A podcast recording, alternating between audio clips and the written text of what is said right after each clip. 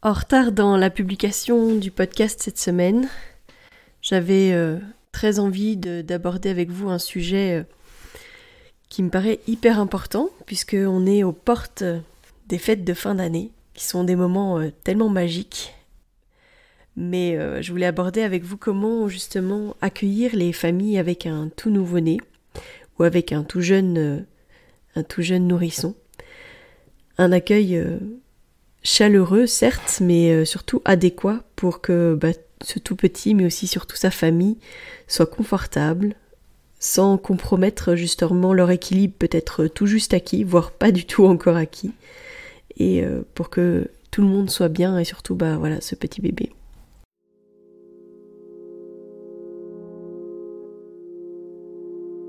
Bienvenue dans Bulle de Sage-Femme, le podcast qui déconstruit les croyances démystifie les peurs sociétales, redonne toute sa place à la physiologie des femmes qui savent enfanter dans leur pleine puissance, mais aussi des bébés qui savent se mettre au monde.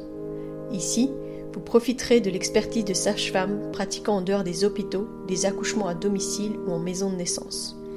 Nous souhaitons que vous trouviez les outils, les informations pour que vous puissiez être les acteurs de la naissance de votre bébé, et ce quel que soit le lieu où vous avez décidé de l'accueillir.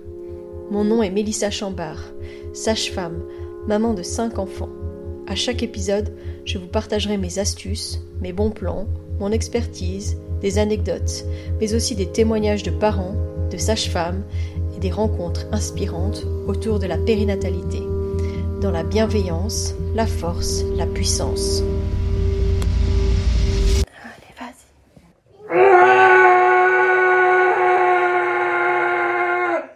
Dans cet épisode, on va explorer comment offrir un environnement adapté au nouveau-né pendant les fêtes, mais surtout confortable pour les parents et surtout pour la nouvelle maman qui a donné en tout cas de sa personne pour euh, accueillir ce bébé que vous avez devant vous, tout en, euh, en respectant leur rythme et leurs besoins. C'est vrai que souvent on met le focus sur le bébé, sur l'accueil du bébé, où est-ce qu'on va poser le bébé, etc., etc. Mais on oublie en fait que c'est une famille, une entité, et, euh, surtout on en oublie que cette maman, elle vient de traverser euh, l'enfantement. Elle a sûrement son corps encore tout endolori, voire elle a encore euh, des lochis qui peuvent être, euh, qui peuvent être là. Elle, elle met peut-être tout juste en route son allaitement, etc. Si ses parents vous font l'honneur, la joie de, de, venir participer un petit peu à votre, à votre repas de réveillon, ben justement, je pense que si jamais vous avez l'opportunité d'adapter un petit peu l'environnement dans lequel vous allez les accueillir, ce sera tout bénéfice pour vous et pour eux. Bien sûr, les fêtes de fin d'année, c'est un moment chaleureux. C'est un moment où, en général, on aime partager avec nos familles. Et je pense qu'il y a de nombreux jeunes parents, les, toutes nouvelles familles, parfois, sont très anxieuses de devoir euh, aller partager le repas de fin d'année avec les proches, avec les familles. Et tout simplement, ben, savoir que ben, peut-être qu'en fait, ils ne viendront pas à votre repas et c'est pas qu'ils sont contre le fait de venir. Mais c'est surtout que bah, ils ont peut-être pas encore trouvé leur équilibre. Les nuits sont peut-être encore compliquées, voire ce bébé est, vraiment trop petit, il vient peut-être tout juste de sortir, et qu'en fait s'ils ne viennent pas, c'est ok. Respectez euh, ça, ne mettez pas la pression, euh, et au contraire peut-être euh, proposer d'apporter, pourquoi pas un repas, pour que justement ils puissent, ils puissent bénéficier un petit peu de ce repas de fête, mais dans leur cocon à eux, chez eux. Donc vous pourrez très bien leur apporter le repas un petit peu en avance pour qu'ils puissent euh, réveillonner euh, tous les trois, faire un petit coucou, mais ne pas s'imposer, quoi. Un petit peu comme ce que je vous dis euh, en postpartum immédiat, déjà à la base, mais là, je pense qu'en prendre soin, c'est encore plus grand. Si jamais ils viennent, c'est peut-être que pour un petit moment, un petit passage, et c'est ok également, quoi. Leur dire que c'est ok, qu'ils peuvent juste passer quelques, enfin voilà, j'allais dire quelques minutes, peut-être pas, parce que le déplacement en vaudra peut-être pas le coup. Mais en tout cas, ils vont pas rester euh, toute la soirée, euh, jusque minuit, pour l'ouverture des cadeaux, etc. Mais peut-être que le temps euh, de l'apéritif, mais pas, pas s'éterniser parce que justement il y a la fatigue qui s'accumule, parce qu'ils sont encore un peu perdus, etc. Si c'est le cas, s'ils restent pas jusqu'au bout, bah, peut-être justement, encore une fois, pensez à préparer un petit doggy bag. Ce sera d'autant plus facile pour eux de rentrer à la maison après. Et surtout, bah, de leur rappeler que euh, c'est pas un problème, qu'ils peuvent euh, effectivement euh, faire ça. Enfin, s'ils restent plus longtemps, vraiment, pensez à leur confort et à être un réel soutien. Le confort, ça va pas être juste prévoir une chaise pour qu'elle puisse s'asseoir, ça va être peut-être un bon fauteuil bien agréable et bien confortable pour pouvoir allaiter le bébé, peut-être un peu à l'écart pour que si jamais elle ne se sent pas prête à allaiter devant tout le monde, ben, qu'elle soit en sécurité pour pouvoir le faire euh, tranquillement, sans qu'il y ait de, pression ou quoi que ce soit. Ça va être euh, ben, justement de faire en sorte qu'elle ait un endroit confortable où s'installer euh, et qu'elle ne soit pas obligée de rester par exemple debout tout le long de l'apéritif parce que bah c'est pas très conseillé de rester en position euh, verticale. Vous savez, je parle souvent hein, de cette pression de l'utérus qui fait encore 1,5 kg une fois qu'on a accouché et qui est responsable de pas mal de descentes d'organes parce qu'on se remet trop vite à la verticale après la naissance des bébés. Donc, ben, si euh, ils viennent et qu'ils vous font l'honneur d'être présents, ben, pensez justement à préserver cette maman. Je sais pas pourquoi chez nous, les bébés sont un peu vus comme un trophée un petit être qui doit passer de bras en bras, dont chacun doit un peu profiter, euh, avoir l'honneur de porter ce bébé, etc. Mais euh, c'est pas vrai en fait. Le vrai endroit où doivent être toujours les bébés, c'est sur leurs parents. D'abord parce que bah, ils sont fragiles, euh, qu'ils ont un microbiote qui est tout, tout juste, tout juste en, train de se construire, et que bah, nous, on n'a pas partagé nos germes, partager notre propre microbiote avec ce bébé. Euh, et que du coup c'est finalement instinctif. Euh, ces jeunes parents qui ne euh, se sentent pas en fait de partager ce moment-là, donc parfois ils vont avoir tendance à justement à ne pas venir de peur d'être jugés sur le fait qu'ils vont garder leur bébé près d'eux. Et donc vous pouvez aussi leur dire tout simplement mais il n'y a pas de problème, tu peux venir avec ton bébé, tu peux le garder contre toi, etc. c'est hyper important en fait qu'ils sachent qu'ils seront en sécurité dans le sens aussi où on les laissera avoir leur bébé dans les bras c'est clair que le bébé, il est mieux dans les bras de des parents et que instinctivement, il y a des parents qui vont avoir euh, parfois une sensation, une impression, une, tension à l'intérieur d'eux quand euh, on prend leur bébé dans les bras. Actuellement, on a une maman comme ça hein, qui vit très mal le fait de bah, d'avoir cette pulsion un peu de, de, protection, de ne pas vouloir laisser son bébé dans les bras de quelqu'un d'autre que de son papa ou d'elle. Et en fait, euh, tout notre travail, c'est de la rassurer sur le fait que c'est tout à fait normal et naturel. Pourquoi? Bah Parce qu'instinctivement, on sait que c'est pas normal euh, de laisser le bébé dans les bras de, quelqu'un d'autre. Alors je dis pas des étrangers, parce que ce sera peut-être euh, de la famille toute proche, toute proche, toute proche, mais ça n'empêche pas qu'en ce moment, les microbes courent bien, et je pense que vous l'entendez à ma voix. D'ailleurs, c'était la raison de mon retard de publication sur les réseaux et de ce podcast, c'était tout simplement que j'étais malade je ne déroge pas à la règle, mais du coup, bah, je pense que vous savez qu'autour de vous, il y a quand même pas mal de gens qui ont été malades dans cette période. Mais on n'a d'autant plus pas à partager nos microbes avec le nouveau-né et avec sa famille, parce que bah, si on les rend malades, ils risquent eux-mêmes de, de le transmettre à leur bébé, etc. Donc c'est pour ça que les bébés sont plus en sécurité uniquement dans les bras de leurs parents, pourquoi pas en écharpe, euh, parce que bah, c'est là où ils seront peut-être le plus confortables, le plus rassurés. C'est ok aussi. C'est pas une mauvaise pratique euh, que de mettre le bébé en écharpe pendant euh, un repas en famille.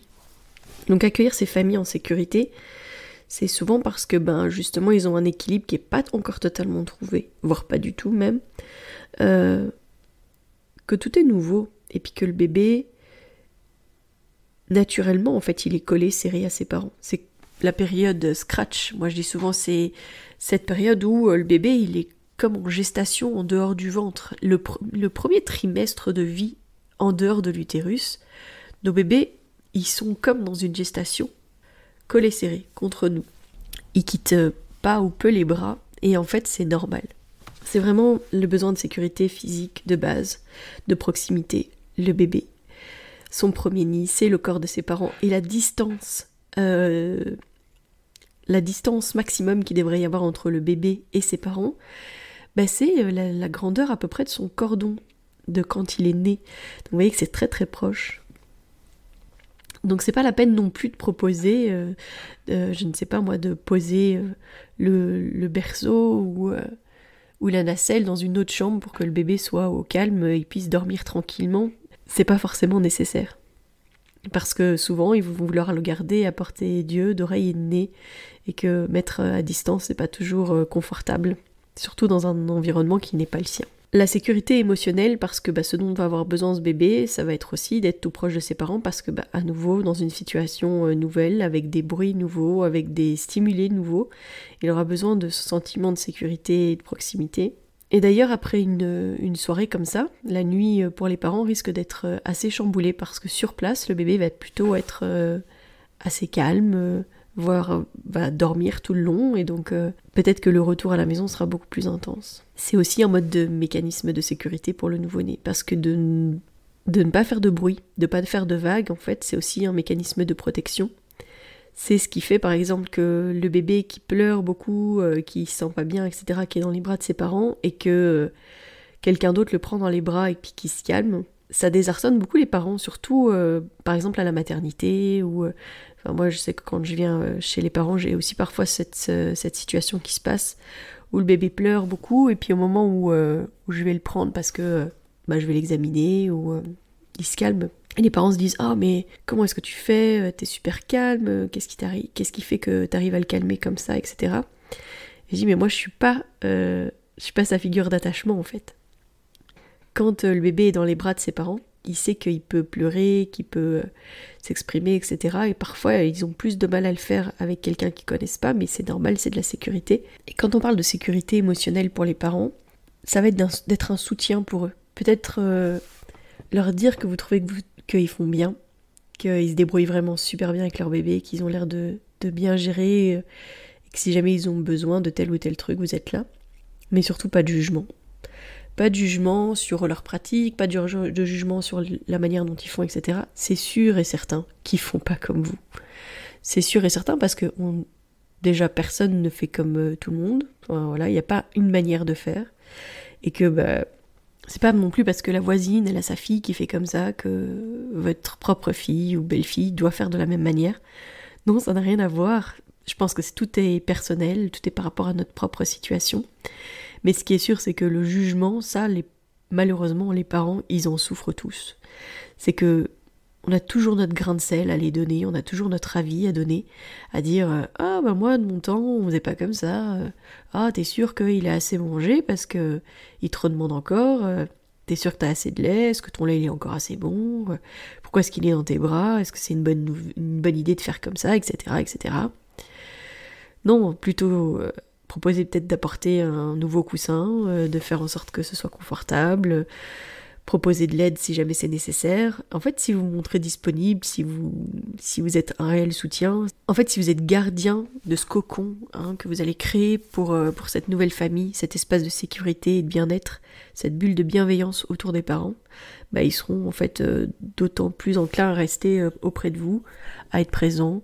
et peut-être que c'est à vous qu'en en, confiance, bah, ils confieront le bébé parce que ils doivent je ne sais pas, euh, que le papa est occupé en pleine conversation et que la maman doit aller aux toilettes, bah, peut-être que c'est à vous qu'elle confiera son bébé.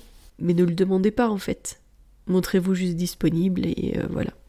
Ça me rappelle aussi, bah, concrètement, qu'est-ce que vous pouvez faire? Du confort pour la maman, vraiment. Du confort pour la maman pour, euh, pour qu'elle soit bien physiquement, etc. Mais aussi, bah, pensez à lui apporter à manger à boire, parce que souvent, bah, on l'installe dans le canapé, puis les akouskis se baladent ils sont sur la table ou ce genre de choses. Mais apportez-lui à manger, apportez-lui à boire, d'autant plus qu'elle est en train d'allaiter, qu'elle a certainement très faim et très soif. Peut-être proposer un, petit coin pour changer le bébé plus confortablement, euh, un lieu pour allaiter et se reposer euh, un peu à l'écart si jamais elle en ressent le besoin. Apporter des coussins pour qu'elle puisse s'installer euh, correctement et être confortable pendant toute la durée de la tétée. Ces repas de famille, c'est parfois l'opportunité d'une petite parenthèse, un moment justement où vous pouvez prendre soin d'eux, comme ça c'est pas forcément euh, possible euh, si vous habitez loin, si, euh, si voilà. Mais donc du coup, profitez-en pour pouvoir proposer ce petit cocon, ce petit espace de bien-être et de bienveillance autour de cette nouvelle famille. Il reste encore quelques jours justement pour réfléchir à comment adapter l'accueil de cette nouvelle famille chez vous, de partager peut-être ses conseils avec, euh, avec votre entourage si vous venez juste vous-même d'accueillir un bébé, euh, que ce soit il y a quelques jours, il y a quelques semaines, voire il y a même quelques mois, parce qu'un tout petit et un équilibre, parfois ça prend du temps à se trouver et c'est ok. Donc partagez-le peut-être avec votre entourage pour que bah, vous ayez des festivités qui soient un peu plus sereines et, euh, et surtout bah, profitez bien, passez de joyeuses fêtes et je vous donne rendez-vous la semaine prochaine. D'ici là, portez-vous bien. Si vous souhaitez échanger à propos des différents sujets abordés dans ce podcast, vous pouvez interagir sur les posts dédiés à chaque épisode sur nos réseaux sociaux Facebook et Instagram. Vous pouvez également me joindre par email à melissa avec un y, avec un d, gmail.com. Je serai également ravie de collaborer avec vous, que ce soit pour un témoignage, une rencontre ou pour savoir quel sujet vous intéresserait à l'avenir. Je vous invite à vous abonner pour ne rien louper des prochains épisodes, mettre des étoiles, des commentaires et surtout à partager pour faire rayonner, voyager ce podcast, pour démystifier l'accouchement en dehors de l'hôpital, parler de ses suivis, de ses naissances et continuer à accueillir en douceur les adultes de demain.